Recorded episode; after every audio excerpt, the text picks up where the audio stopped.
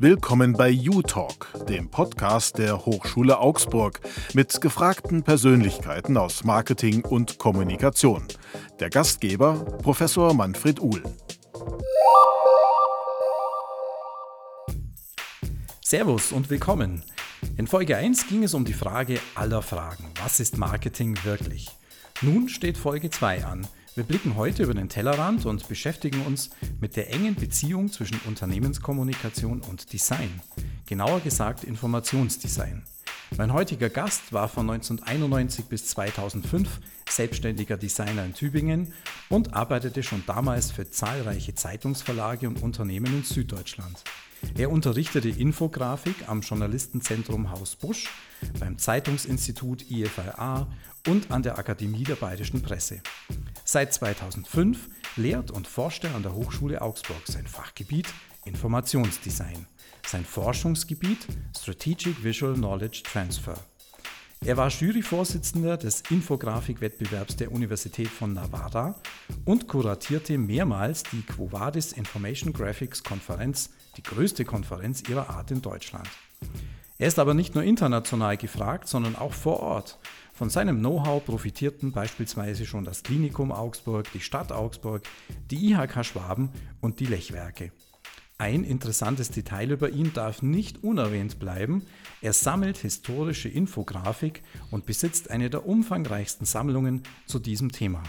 Ich freue mich sehr, dass er heute hier ist. Willkommen, Professor Michael Stoll. Willkommen, Michael. Manfred, vielen herzlichen Dank für die Einladung. Ich freue mich, dass ich heute da sein kann und Respekt, du hast super recherchiert. Dankeschön, Dankeschön.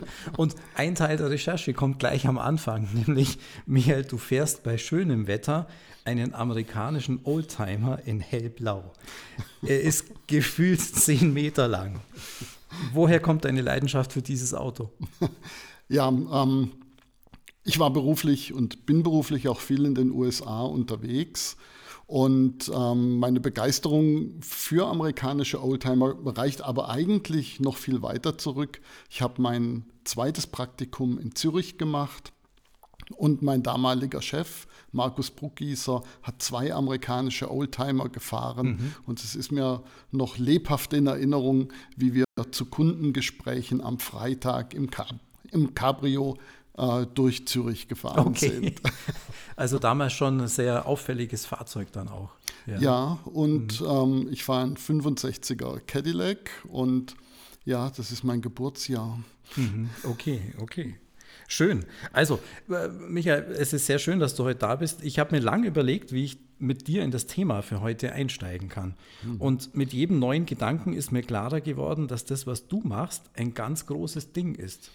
Denn ähm, es geht, und ich habe für dieses Gespräch heute mir eine Überschrift überlegt, Informationsdesign, die Entzauberung der Komplexität. Ich denke, Informationsdesign hilft, sehr komplexe Zusammenhänge sichtbar und verständlich zu machen. Stimmt das? Ja, das ist äh, völlig richtig. Das macht Informationsdesign oder versucht es zumindest. Ähm, eventuell sprechen wir ja auch noch über äh, Beispiele, die gelungen sind mhm. und die nicht so gelungen mhm. sind. Komplexität ist etwas, äh, mit dem wir täglich zu tun haben, was unserem, unserer Umwelt, unserer Gesellschaft schon immer innewohnt. Aber Gerade in jüngster Zeit, äh, wo die Partizipation von Bürgern zum Beispiel an Weiterentwicklungsprozessen ihres Landes eine viel, viel mhm. größere Rolle spielt als noch zu Monarchiezeiten, um mal mhm. das als Referenz zu nehmen, ähm, kommt eine Aufgabe äh, auf alle zu, nämlich Komplexität zu verstehen, äh, zu entschlüsseln ähm, und äh, dadurch in die Lage versetzt zu werden, aktiv ähm, an der Weiterentwicklung unserer Gesellschaft äh, mitwirken zu können. Das mhm. ist eine Voraussetzung. Diese Aufgabe lastet auf vielen und daher auch der Bedarf, Komplexität zu vermitteln. Zu vermitteln und zu reduzieren. Man hat ja auch das Gefühl, dass alles im Leben immer komplizierter wird.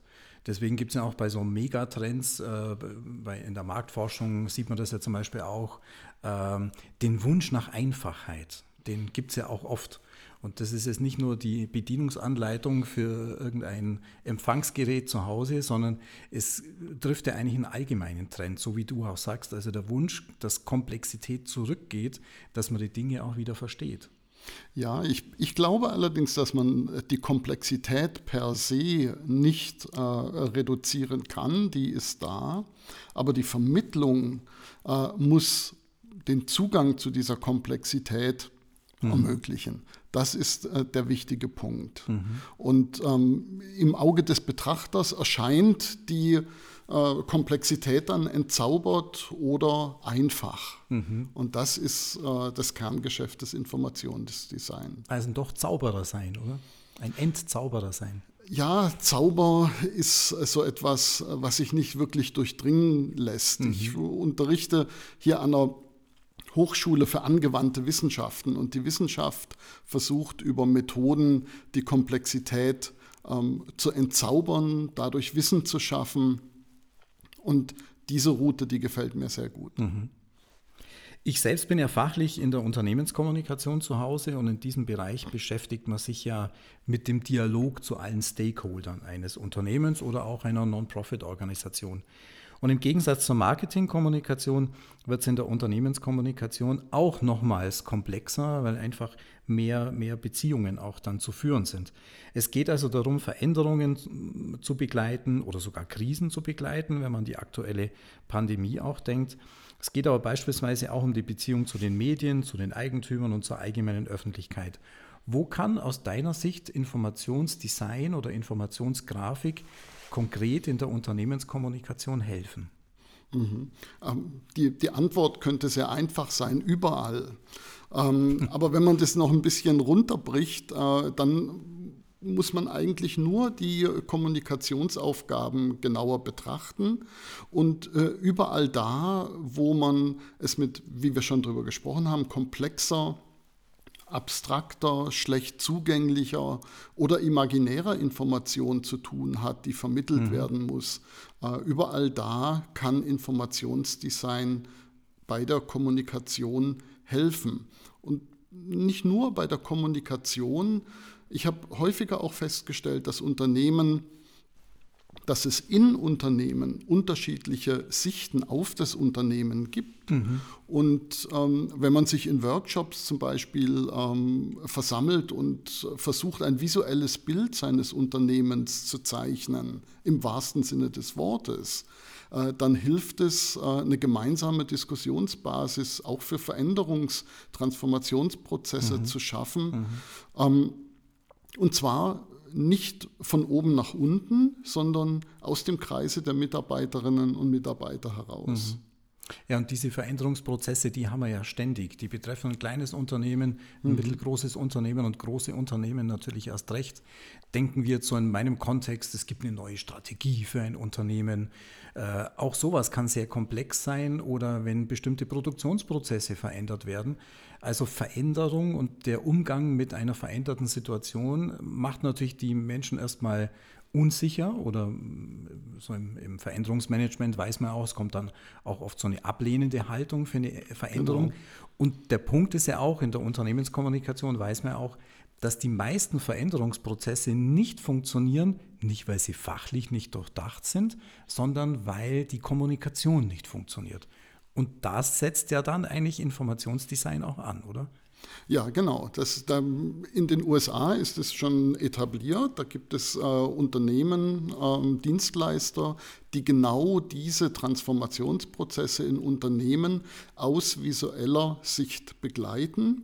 Mhm. Nach innen in das Unternehmen rein. Nicht? Man muss sich ja mal vorstellen, äh, mit wem man es zum Beispiel bei Unternehmen, die Produktion haben, zu tun hat. Da hat man es also mit dem äh, hochstrategisch denkenden Manager an der Spitze zu tun. Mhm. Und dann findet man alle möglichen Positionen äh, bis hin in die Produktionshalle.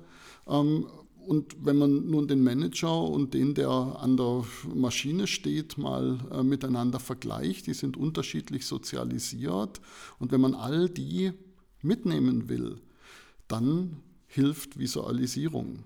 Also wenn die Sprache, die textliche Sprache manchmal an die Grenzen stößt, hilft manchmal ein Bild, oder? So, um es mal platt auszudrücken. Ja, da sprichst du einen guten Punkt an. Also wenn man die Logistikbranche zum Beispiel mhm. äh, sich vor Augen hält, wo viele äh, Menschen arbeiten, die gar nicht mehr der deutschen Sprache mächtig sind äh, die man aber auch natürlich nicht verlieren will. Mhm. Oder auch hier jetzt, wenn wir über die Pandemie sprechen, die uns ja doch leider noch eine Weile bewegen wird. Mhm. Ähm, man muss schon suchen, um äh, Informationen äh, zur AHA-Regel in der asiatischen Sprache zu finden mhm. für die Mitbürgerinnen und mhm. Mitbürger, die des Deutschen nicht mächtig mhm. sind. Auf dieses Projekt, was ich super spannend finde, kommen wir nachher noch zu sprechen. Ähm, jetzt sind wir eigentlich schon super stark mittendrin. Was macht jetzt so eine gute oder sehr gute Informationsgrafik aus?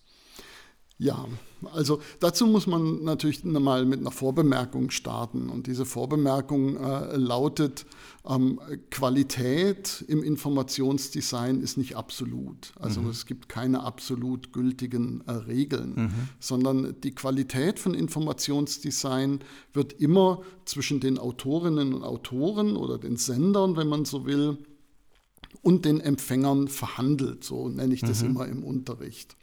Und was ich meinen Studierenden immer mit auf den Weg gebe, ist äh, der Spruch, dass wenn die Intention des Senders deckungsgleich ist mit der Interpretation des Empfängers, mhm. dann kann, hat man schon zumindest mal einen Qualitätspunkt äh, der, des mhm. Informationsdesign, mhm. den man abhaken kann. Also gut ist, was funktioniert, oder? So ist es. Gut mhm. ist, was funktioniert. Mhm. So ist es. Das hören Designer mitunter nicht äh, so sehr gerne und ich bin ja nun selber Designer. Mhm.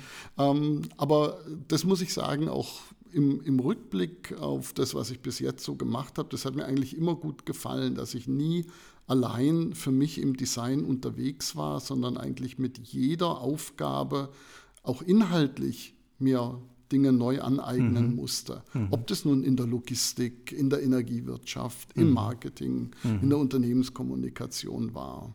Mhm. Man musste erst die Themen verstehen, bevor man sie kommunizieren kann. Ja, ich glaube, das ist ein ganz wichtiger Punkt. Also nicht sofort losschießen mit den eigenen Ideen, sondern erst mal zuhören und zuschauen auch dann. Wir beide treffen uns ja fachlich auch im Bereich Content Marketing äh, immer wieder, wo es ja um journalistisch-redaktionelle Qualität geht. Auch. Ja.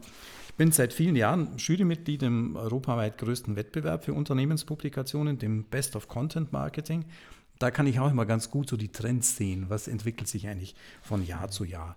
Ich weiß, dass du auch sehr intensiv vernetzt bist, auch Jurymitglied hier und da bist. Welche Trends beobachtest du denn im Informationsdesign? Ja, also da kann man zu sagen, natürlich, dass die Datenvisualisierung ist so ein, so ein ganz, mhm. ganz großer Trend, der also immer noch äh, boomt. Ähm, warum das so ist, darüber müsste man wahrscheinlich einen eigenen Podcast mal machen.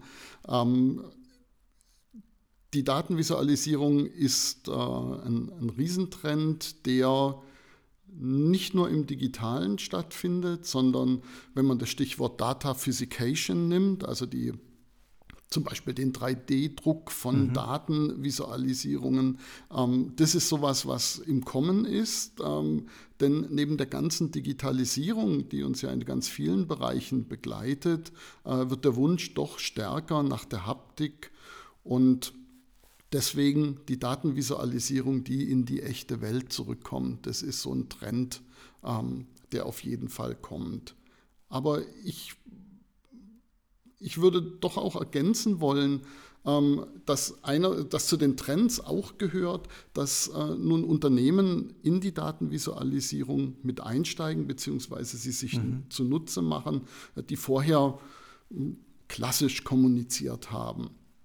Also und Unternehmen kommen jetzt so in den letzten, ich weiß nicht, wie du das siehst, zwei, drei Jahren äh, auf den Trichter, mhm. vielleicht auch auf den kellnerschen Trichter, ähm, Informationsdesign einzusetzen, aber auch NGOs mhm. äh, benutzen mhm. äh, in letzter Zeit ja. verstärkt Visualisierungen, um Flüchtlingsströme mhm. äh, darzustellen, um, um Methoden, äh, die sie auch selber mhm. äh, vertreten, zu visualisieren. Ja, ja. Also das gehört da mit dazu.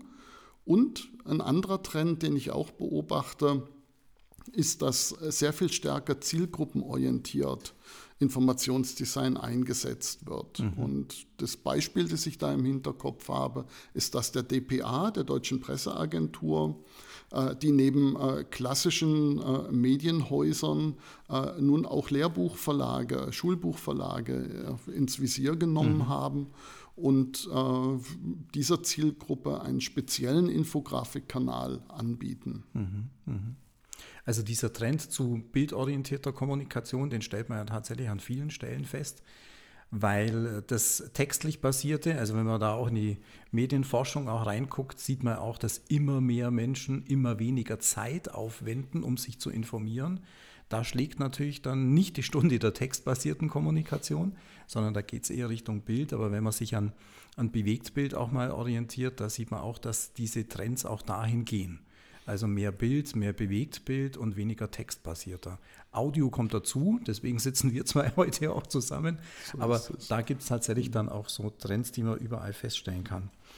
Ähm, ein Aspekt erscheint mir auch sehr interessant, nämlich die Internationalität oder sogar die Interkulturalität von Informationsdesign. Wenn du jetzt auch Studierende hast oder auch Kunden hast aus verschiedenen kulturellen Regionen, inwiefern äh, unterscheidet sich die Rolle von Informationsdesign, was unterschiedliche Kulturen betrifft? Mhm. Also vielleicht muss man da beim Design anfangen. Und wenn man den Stellenwert von Design in unterschiedlichen Kulturen sich anschaut, dann kann man erhebliche Unterschiede erkennen. Also ich bin ja häufiger auch in der Schweiz unterwegs. Ähm, wenn man an das Schweizer Design denkt, äh, das hat sich natürlich weiterentwickelt seit mhm. den 60er Jahren. Ähm, aber die Verankerung von Design und auch von Informationsdesign in der Schweiz ist eine ganz andere als in Deutschland. Und ich führe es fast noch, ich weiß, dass es eine gewagte These ist, ähm, auf äh, den Zweiten Weltkrieg und die Nachkriegszeit zurück, wo wir natürlich ganz andere äh, Aufgaben hatten, als uns um Design zu kümmern. Mhm. Da ging es um den Wiederaufbau unseres Landes. Und auch wenn man in die Geschichte zurückschaut, muss man leider sagen, dass wir da ein bisschen ins Hintertreffen geraten sind. Ähm, konnte man dann zum ersten Mal so ein bisschen bemerken, ähm, als die erste Zeitungsrevolution so in den 70er, 80er Jahren äh, des letzten Jahrhunderts in den USA losging, äh, wo mit der USA Today zum Beispiel eine überregionale Zeitung auf den Markt kam, die Informationsdesign ähm, wirklich integriert hatte. Man, man mhm. denke an den Snapshot auf der ersten Seite oder die Wetterkarte, die mehrfarbig auf der Rückseite war. Und mit ein paar Jahren Verzögerung ist es dann bei uns hier in äh, Europa angekommen. Mhm. Ähm, das heißt, es lohnt sich auch, wenn man über kulturelle Unterschiede nachdenkt, in die USA zu schauen und zu gucken, was eigentlich die New York Times, äh, die Washington Post, das National Geographic äh, dort machen. Die haben schon so eine Referenzfunktion, oder? Kann man es so sagen? Ja, sie haben auf jeden Fall eine Referenzfunktion und äh, wenn man weiß, dass in der Infografikabteilung der New York Times 40 Leute arbeiten, dann äh, merkt man, äh, was für einen mhm. Stellenwert es hat.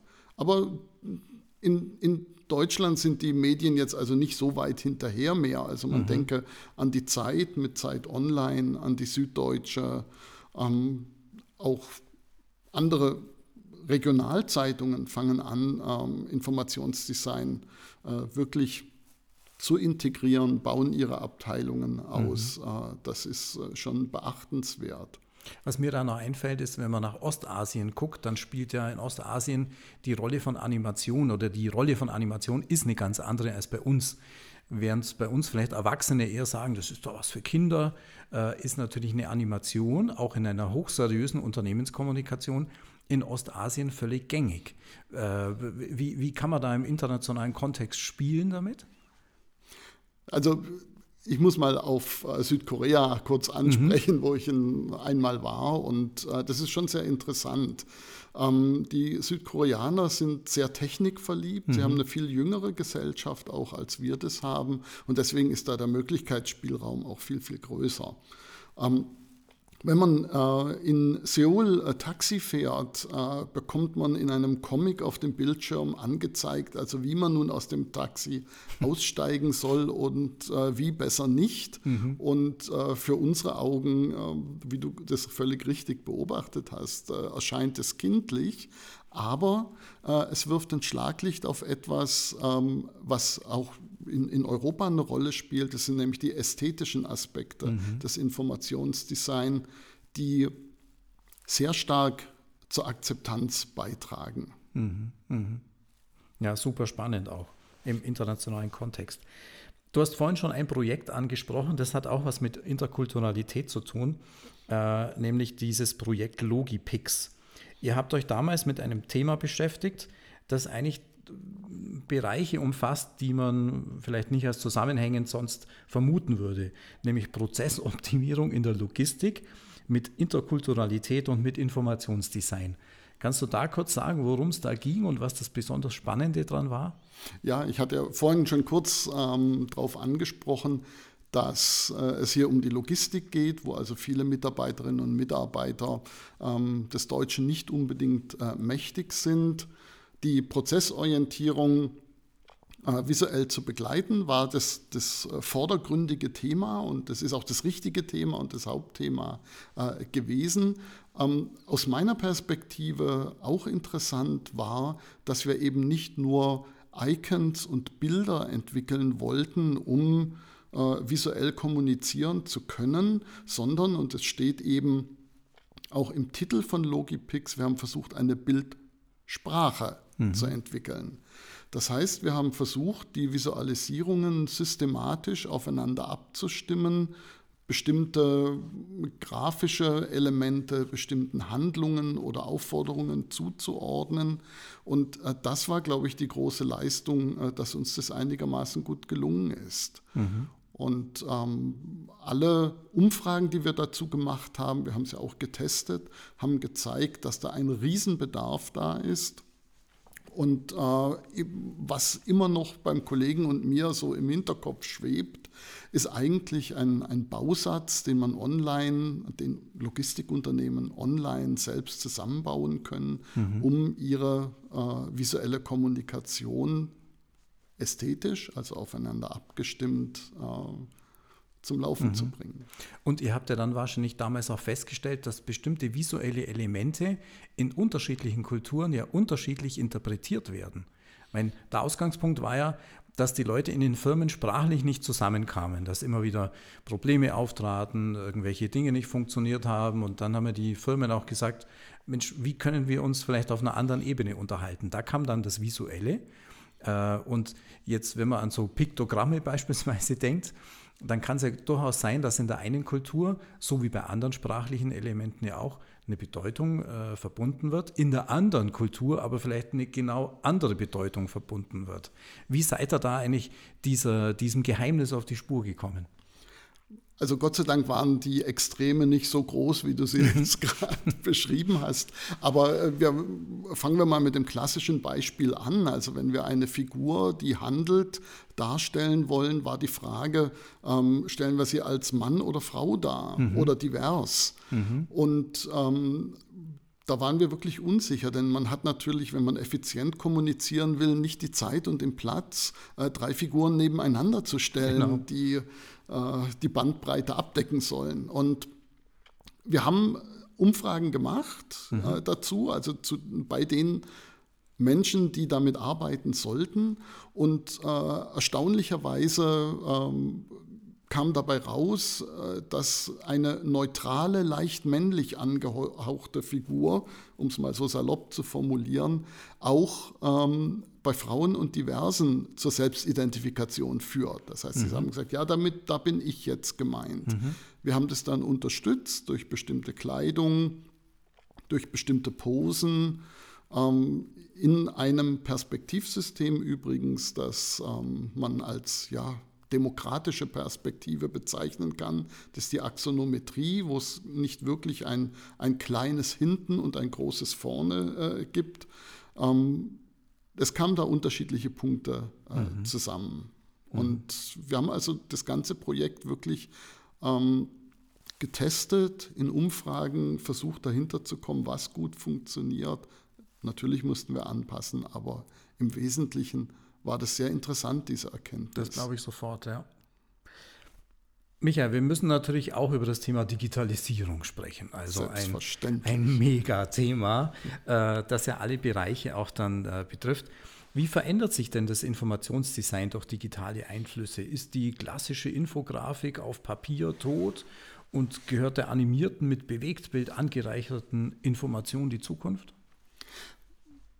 Auf jeden Fall befeuert die Digitalisierung des Informationsdesigns. Das kann man auf jeden Fall sagen, denn ähm, die Datenmengen, äh, die entstehen, lassen sich nur digital äh, bewältigen zurzeit. Ähm, man muss, glaube ich, aber auch genauer hinschauen, in, um, über welche Branchen wir mhm. äh, hier reden. Also ich bin vor allen Dingen bei den journalistischen Medien skeptisch, wenn sie sich also nun vor allen Dingen auf das äh, Digitale fokussieren. Das, ich bin deswegen skeptisch, weil ich vielleicht schon ein bisschen älter bin und ähm, ein paar Digitaltrends habe kommen und wieder gehen sehen. Und neben allem Verständnis dafür, dass Medien äh, natürlich auch Geld verdienen müssen, äh, glaube ich aber, dass sie auch eine andere Aufgabe haben, nämlich zur Geschichtsschreibung unserer Gesellschaft mit mhm. beizutragen. Und wenn sich Medien nun vor allen Dingen auf das Digitale fokussieren, fällt dieser Aspekt weg. Denn in zehn Jahren wird man die Websites nicht mehr abrufen können. Und äh, das haben wir gesehen vor ein mhm. paar Jahren, als bestimmte Technologien ähm, eingestellt wurden oder zurzeit werden auch welche eingestellt. Und das finde ich immer sehr schade. Aber die Unternehmenskommunikation ist da ja ein bisschen anders gestrickt und hat, möchte ich mal sagen, einen größeren äh, Zug zum Tor mhm. und äh, versucht auch kurzfristig natürlich Erfolge zu bekommen. Da spielt es eine große Rolle. Das Problem bei der Digitalisierung ist, ähm, dass sich die Visualisierungen äh, sehr stark annähern, was das Visuelle angeht. Mhm. Und gerade auch bei Unternehmen spielt es eine große Rolle, als Marke erkennbar zu sein im Markt. Und Visualisierungen können da eigentlich helfen. Und da sehe ich eigentlich ein großes Potenzial äh, für Unternehmen, sich da weiter zu profilieren. Wenn man in die CI-Handbücher von Unternehmen schaut, da wird bis aufs i-Pünktchen beschrieben, wie viel Weißraum um ein Logo an welcher Stelle sein muss. Aber wenn man in den Bereich hm, Datenvisualisierung mhm. schaut, findet man meistens nur sehr rudimentäre Angaben zu Torten, Balken und Linien. Aber vielleicht alles. das Farbklima vielleicht noch, oder? Ja, selbst da hört es dann leider schon mhm. auf. Das heißt also, das ist hier so ein bisschen der Geheimtipp äh, für Leute, die in das Thema einsteigen wollen. Mhm. Ähm, CI-Manuals für Unternehmen auf den Informationsdesign-Stand zu bringen, ist ein Riesenmarkt und da ist ein großer Bedarf, auf den viele Unternehmen leider nicht vorbereitet sind. Mhm. Also haben dann eigentlich, finde ich ja interessant, die Informationsdesigner mehr Freiheit, oder? Bei der Visualisierung von Inhalt. Weil die, die Fesseln nicht so eng sind durch ein Manual, oder? Ja, sie haben natürlich ein bisschen mehr Freiheit, aber sie müssen sie auch richtig nutzen. Also wir hatten ja vorhin über LEW äh, gesprochen, da ist uns genau das äh, begegnet. Und das Erste, was wir gemacht haben, ist, ähm, wir haben das CI-Manual aus, aus dem vorhandenen Bestand extrapoliert in das Informationsdesign, mhm, äh, mhm. was die Farben, was die Schriften, was die Bildsprache, die Farbanteile angeht. Und wir haben das auch gemacht für Print und für Online-Präsentationen. Mhm. Klar, weil man auf beiden Beinen steht mittlerweile. Kommt man nicht dran vorbei. Du hast vorhin einen Punkt angesprochen, auf den möchte ich noch mal kurz eingehen, nämlich äh, die Medien, Medien im Sinne von Zeitungen auch, Zeitungen, Zeitschriften. Und das ist was, was mich echt besonders beeindruckt, deine Beratung für Zeitungen. Und das ja europaweit. Das Layout einer erfolgreichen Zeitung ist für mich persönlich jetzt ähnlich wie so das Design eines Porsche 911 oder eines VW Golf. Man muss schon gucken, dass man das Design anpasst, aber eigentlich darf man es auch nicht verändern, weil sonst die, ja, die ikonische Wirkung eigentlich verloren geht. Ähm, erzähl mal ein bisschen was von deiner Arbeit äh, für Zeitungen. Mhm. Ja, also auch da haben mich immer die Konzepte gereizt. Also es ging mir bei, den, bei der Arbeit für Zeitungsverlage nie so darum, einfach punktuell irgendetwas zu machen, sondern die strategischen Fragestellungen sind mhm. eigentlich äh, die interessanten. Und ähm, was man lernt sehr schnell als Designer, wenn man in so einen Bereich mit einer doch gewissen Naivität vielleicht auch reingeht, ist, ähm, dass die Änderung eines Zeilenabstandes, die Veränderung einer Schrift äh, nicht immer nur äh, wegen einer besseren Lesbarkeit stattfindet, sondern äh, das sind, da stehen ganz handfeste ökonomische Gründe meistens auch dahinter. Und diese Balance zu finden, den Ausgleich zwischen ökonomischen Aspekten und gestalterischen Aspekten, ähm, das hat mich eigentlich immer besonders mhm. gereizt. Mhm.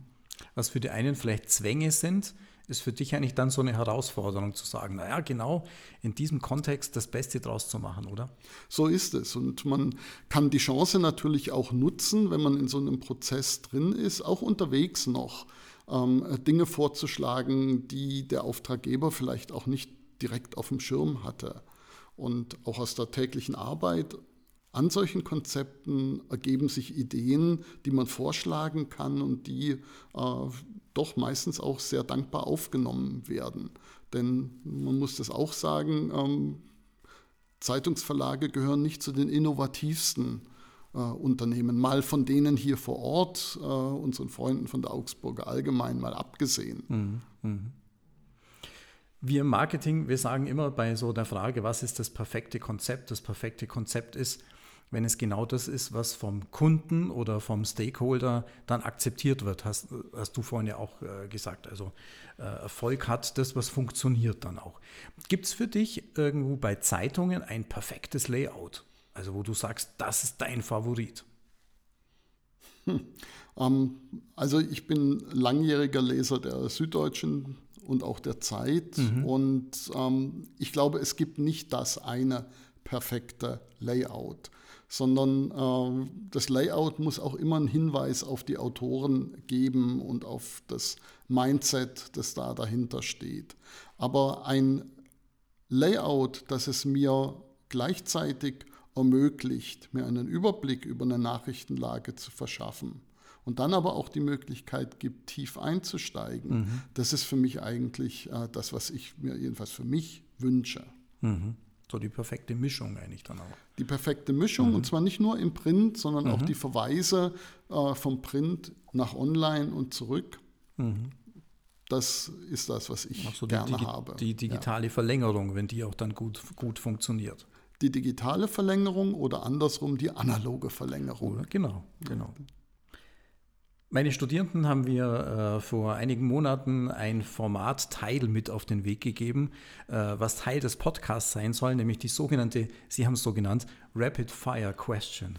Und das ist eine Frage, die, auf die du bitte ganz schnell antworten sollst. Äh, und die Frage lautet, hast du einen Beratungsauftrag schon mal hingeschmissen und wenn ja, warum? Ja, den ersten das kam jetzt super schnell.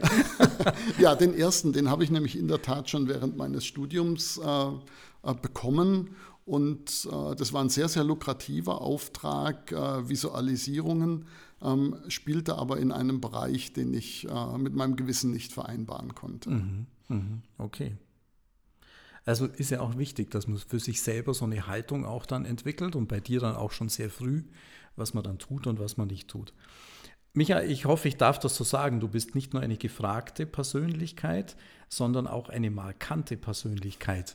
Und jetzt haben wir hier zwar einen Podcast im Audioformat, aber jeder, der Lust hat, kann sich ja auch ein aktuelles Foto von dir anschauen. Ähm, sag was kurz zu deinem Bart. Gibt es da eine Story dahinter? ähm, äh, also äh, die banale Wahrheit ist, ähm, die anatomischen Gründe helfen, bestimmte Körperpartien zu verdecken mit dem Bart. Aber tatsächlich ähm, muss ich, wenn ich mich auch selber im Spiegel immer anschaue, an meinen äh, Professor äh, zurückdenken, mit dem ich bis heute äh, befreundet bin, Bernd Janke, äh, hat mich auch zum Informationsdesign mhm. gebracht und hat immer gesagt, wenn ihr eine Null mehr an die Rechnung ranmachen wollt, dann tragt einen Bart. Okay, gut. Also das ist vielleicht der Tipp an alle, an alle Startups und Gründer, äh, die, die, die auch zuhören, äh, als Tipp für die, ja, für die Aufbesserung der Honorierung. Aber das ist auch ein gutes Stichwort, nämlich äh, die, die Jungen. Deine Absolventinnen und Absolventen haben den, Beruf, äh, den Ruf, exzellent zu sein. Und ich glaube, ähm, dass ihre Arbeiten ja auch immer wieder mal in der Zeit auftauchen, zum Beispiel, mhm. äh, und in anderen großen Medien zu sehen sind. Bist du darauf stolz? Und äh, denn irgendwie steckt ja dann in jeder Grafik deiner Absolventinnen und Absolventen ja auch ein Teil von dir, oder? Sehr gute Frage. Also ich bin ähm, schon ein bisschen stolz drauf auf das, was meine Absolventen in der freien Wildbahn erreichen. Und äh, vor kurzem wurde eine meiner Studentinnen zur Professorin in Offenbach berufen, mhm. Lisa Borgenheimer. Und äh, wenn ich jetzt gerade meinen äh, Professor erwähnt habe, dann muss man eigentlich sagen, dass es jetzt schon die dritte Generation ist, die ähm, nach einer ganz bestimmten Art und Weise im Informationsdesign ausgebildet mhm. Äh, wurde. Und was ich meinen Studenten immer mit auf den Weg gebe, ist, äh, dass sie sich weniger an den aktuellen Technologien festhalten sollen, sondern eigentlich universell arbeiten sollen. Also zum Informationsdesign gehört natürlich die Datenvisualisierung, über die wir gesprochen mhm. haben. Aber dazu gehören auch Sachdarstellungen, Dazu gehören die Kartografik. Das sind so die drei Säulen oder ich nenne es immer die DNA des Informationsdesign. Und mein Lehrprogramm besteht äh, daraus, für diese drei Teilbereiche die Grundprinzipien und auch die Methoden zu vermitteln. Mhm. Und ähm, ich meine jetzt mal, dass meine Studierenden damit eigentlich sehr gut aufgestellt sind. Denn man muss trotzdem auch immer im Kopf haben, dass die reinen Informationsdesignstellen ähm, eher rar gesät mhm. sind und man eigentlich ähm, in einer Agentur, in einer Nachrichtenagentur, in einer Kommunikationsabteilung eines Unternehmens diese Qualifikation aber doch auch haben muss. Mhm, mh. Das wäre also sozusagen die Stolsche Schule, oder? Das wäre nämlich sonst meine nächste Frage gewesen. Wenn du an deine Lehre denkst, gibt es mhm. so eine Art äh, Stolsche Schule?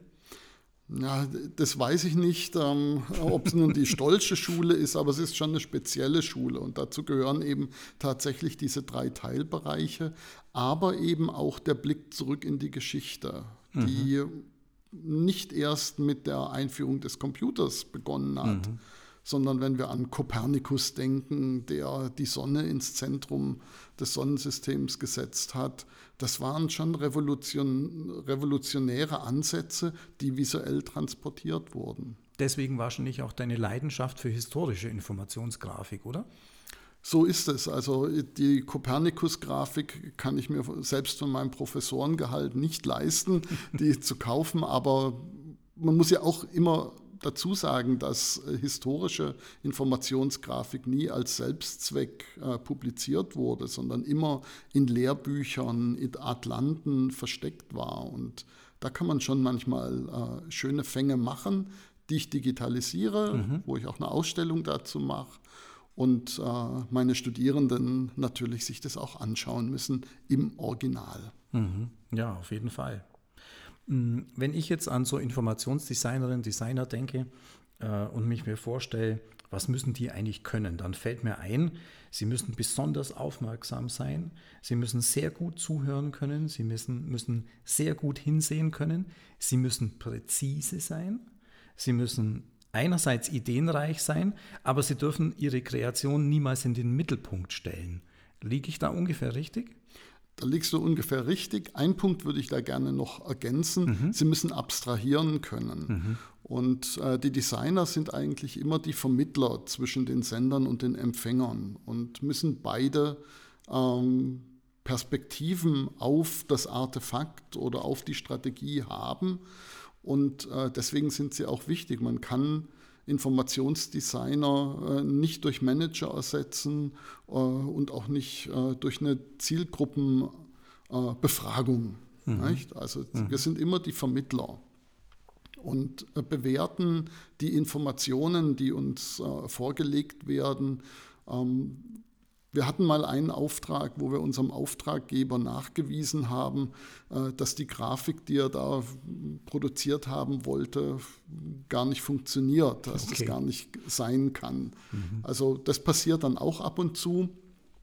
Aber vor allen Dingen sind wir natürlich damit äh, beschäftigt, auch die Auftraggeber ins Bild zu setzen, um mal das Sprichwort äh, zu bringen. Und Informationsdesign hat einen enormen Vertrauensvorschuss, aus dem natürlich eine Verantwortung für Informationsdesigner äh, entsteht. Nicht? Jeder kennt das, wenn es um die Gestaltung von Logos geht, dann schießt schon mal jemand um die Ecke und sagt, mhm. ja, mein Sohn hat da so ein kleines Logo gebastelt, mhm. können wir mhm. das nicht äh, mhm. vielleicht tatsächlich verwenden?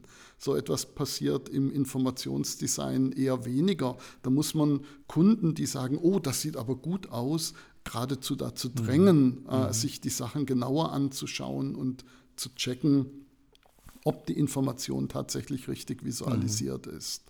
Also das andere kann ich sehr gut nachvollziehen. Es gibt bei vielen, also man driftet ja sehr schnell in so eine geschmäcklerische Ebene ab dann auch. Und mhm. wenn man jetzt selber nicht Profi ist, dann hat man natürlich immer einen Blick drauf, ob einem was gefällt oder nicht. Aber das ist ja nicht der Punkt. Aus professioneller Sicht geht es ja immer um die Funktion. So ist Und äh, insofern auch nochmal ein ganz, ganz spannendes Feld. Ja, Michael, wir kommen zum Schluss äh, und ein Formatteil ist immer das Schlussstatement äh, in maximal einer Minute. Und du kannst dir natürlich vorstellen, wie die Frage lautet für das Schluss, für dein Schlussstatement, woran erkennen wir gutes Informationsdesign?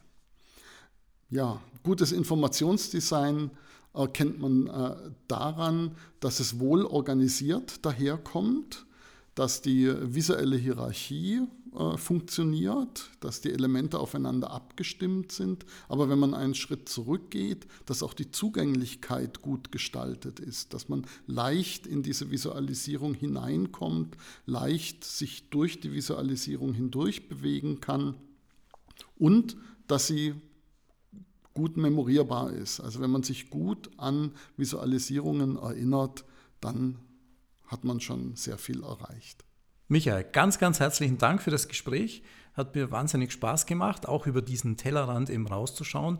Insofern ganz, ganz herzlichen Dank, dass du heute da warst. Manfred, vielen Dank für die Einladung. Hat wahnsinnig Spaß gemacht. Vielen Dank.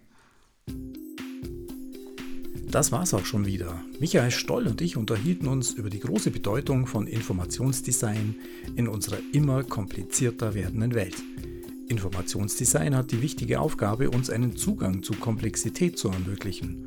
Vor allem Veränderungen im unternehmerischen, aber auch im gesellschaftlichen Umfeld brauchen eine verständliche Vermittlung. Und da kann visuelle Kommunikation helfen. Informationsdesign kann sogar Hürden zwischen Kulturen überwinden. Informationsdesignerinnen und Designer sollten universell arbeiten und sich nicht von technischen Trends abhängig machen. Wir haben erfahren, dass die DNA im Informationsdesign aus drei Teilen besteht. Datenvisualisierung, Sachdarstellungen und Kartografik. Michael Stoll erklärte uns schließlich auch, was eine gute Informationsgrafik ausmacht. Sie muss zugänglich sein, wohl organisiert und mit einer guten visuellen Hierarchie versehen. Ich persönlich habe gelernt, wo die Wirkung von Text aufhört, schlägt die Stunde des Bildes. Das war U-Talk, der Podcast der Hochschule Augsburg mit gefragten Persönlichkeiten aus Marketing und Kommunikation.